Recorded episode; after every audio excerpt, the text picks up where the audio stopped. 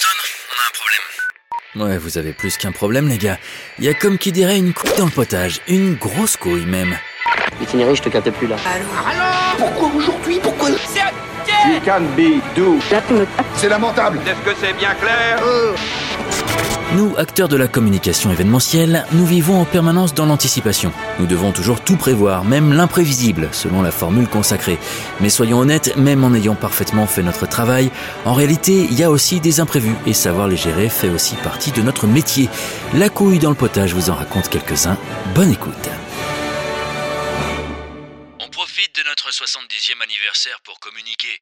Donc en plus de la com traditionnelle, il nous faudrait un événement étalé sur toute l'année et qui vise tous les collaborateurs. Ils doivent se sentir acteurs, vous comprenez Ainsi que le grand public, la presse et les institutionnels. Ça, c'est le genre de brief qu'on prend et pendant lequel on se dit va falloir trancher.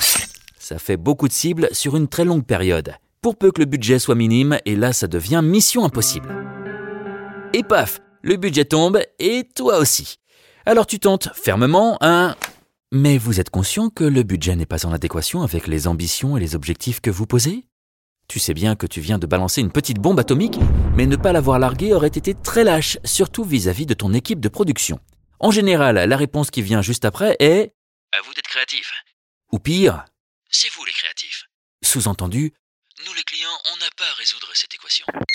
Mais objectivement, le gars qui dessine une Ferrari est tout aussi créatif que celui qui dessine une Logan. Sauf que le budget qu'on lui donne pour le faire n'est pas exactement le même. Alors certes, à l'agence, on ne dessine aucune voiture, mais pour imaginer et créer un événement qui se destine à autant de cibles que celles évoquées dans ce brief-là, on aimerait juste avoir un budget en cohérence. Alors, quand la couille est dans le potage, Volcanic is back to basic, honnêteté, réalité, lucidité et un peu d'humour pour soigner le tout. D'abord réaffirmer à nos clients que d'après nos sources, les miracles, s'ils existent, n'ont jamais été l'œuvre d'aucune agence événementielle et que leur pratique peut conduire à une fin néfaste. Ensuite, commander plusieurs commodes, consoles et tables de chevet pour en retourner tous les tiroirs, on ne sait jamais avec un peu de chance. Puis, face à l'infortune, invoquer toutes sortes de divinités de la prospérité dans les fumées dansant, avec moult chants et danses nues sous la lune, en se disant que dans le tas, l'une d'elles nous entendra bien et nous fera un virement bancaire conséquent. Après, s'il nous reste encore un peu d'énergie, tenter une ultime fois de convaincre notre client de revoir son brief, soit réduire ses ambitions, revoir ses objectifs ou réévaluer son budget. Lui expliquer à nouveau qu'un événement ne se chiffre pas à la tête de pipe et que oui, le travail de l'agence se rémunère avec des honoraires et qu'enfin redimensionner son événement n'est jamais une honte, c'est simplement le signe d'une bonne capacité à juger le réel tel qu'il est plutôt que tel qu'on souhaiterait qu'il soit. Ça porte un nom, le principe de réalité. Et c'est plutôt sain, non? Alors quoi qu'il en soit, chez Volcanic, on s'adapte et on fait toujours du mieux qu'on peut avec ce qu'on nous donne.